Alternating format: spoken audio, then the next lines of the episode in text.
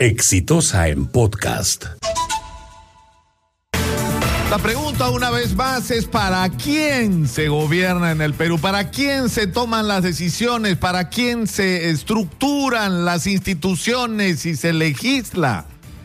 Y esto tiene que ver con prácticamente todas las áreas de la vida nacional. Uno va recorriendo simplemente sector por sector y se da encuentra con los peajes, donde no pasa nada, se encuentra con las tarifas eléctricas, que es una vergüenza y una falta de respeto a los consumidores y en particular a los jubilados que están subsidiando dos empresas privadas y a los ciudadanos que pagamos nuestra energía eléctrica estamos subsidiando a las empresas más grandes del país y no pasa nada. Pero todo está estructurado de esa manera. Pero el caso de los bancos ya es grosero. Ya es grosero. E, e, el ser banquero en el Perú es mejor negocio que ser narcotraficante. Porque tienen unas utilidades que simplemente son fuera de toda proporción y razonabilidad. Porque uno va a un banco a pedir un, a depositar su dinero como ahorro y le dan un sencillo como premio por haber dejado su dinero y encima te cobran, ¿no es cierto? Por casi todo. O sea, respiras dentro de un banco y te cobran.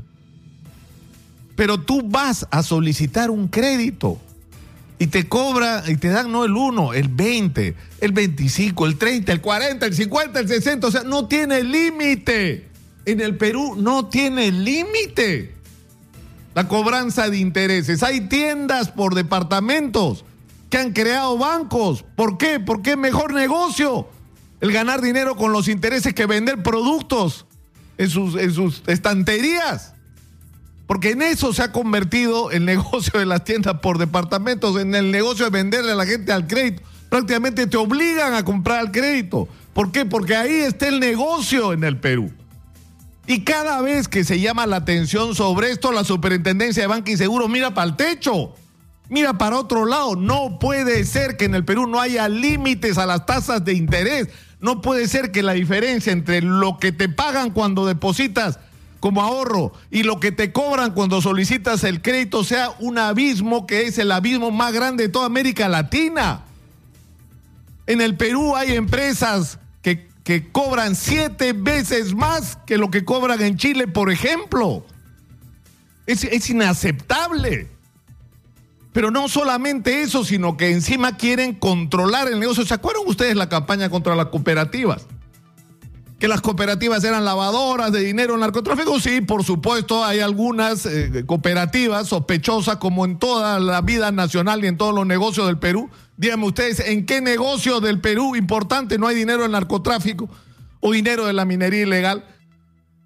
Y se hizo una campaña perversa contra las cooperativas. ¿Por qué? Porque estaban atendiendo créditos a los micro y pequeños empresarios a los que los bancos no le dan ni bola.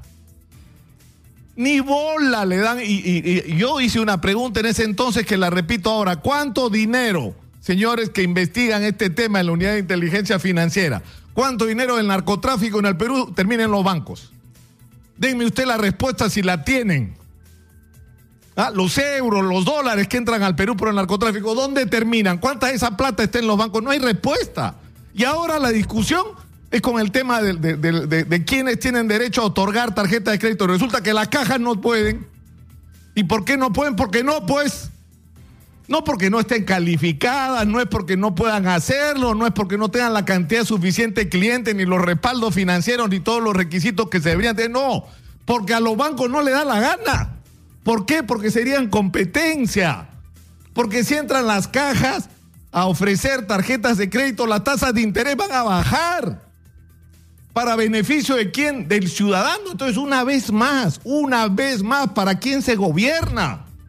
No puedes gobernar y manejar la superintendencia de banca y seguro mirando para arriba a los dueños aparentemente de la superintendencia, que son los bancos. Tienes que pensar en la gente, en la gente que es usuaria del sistema bancario y financiero, a los consumidores comunes y corrientes que están endeudados hasta el cuello con tasas de interés impagables a los micro y pequeños empresarios que no tienen acceso a créditos como deberían tener, y al derecho que tiene todo el mundo de tener una tarjeta de crédito, ¿no es cierto?, adquirir obligaciones, pero a tasas razonables de interés, que le garantice a la empresa que te está entregando el crédito una utilidad, pero que no sean estas utilidades absolutamente asfixiantes y hasta geotistas. Una vez más, ¿para quién se gobierna en el Perú? Vamos a ver qué pasa en eso. Vamos a ver, vamos a seguir. No vamos a soltar el tema como no soltamos muchos otros. Este fue un podcast de Exitosa.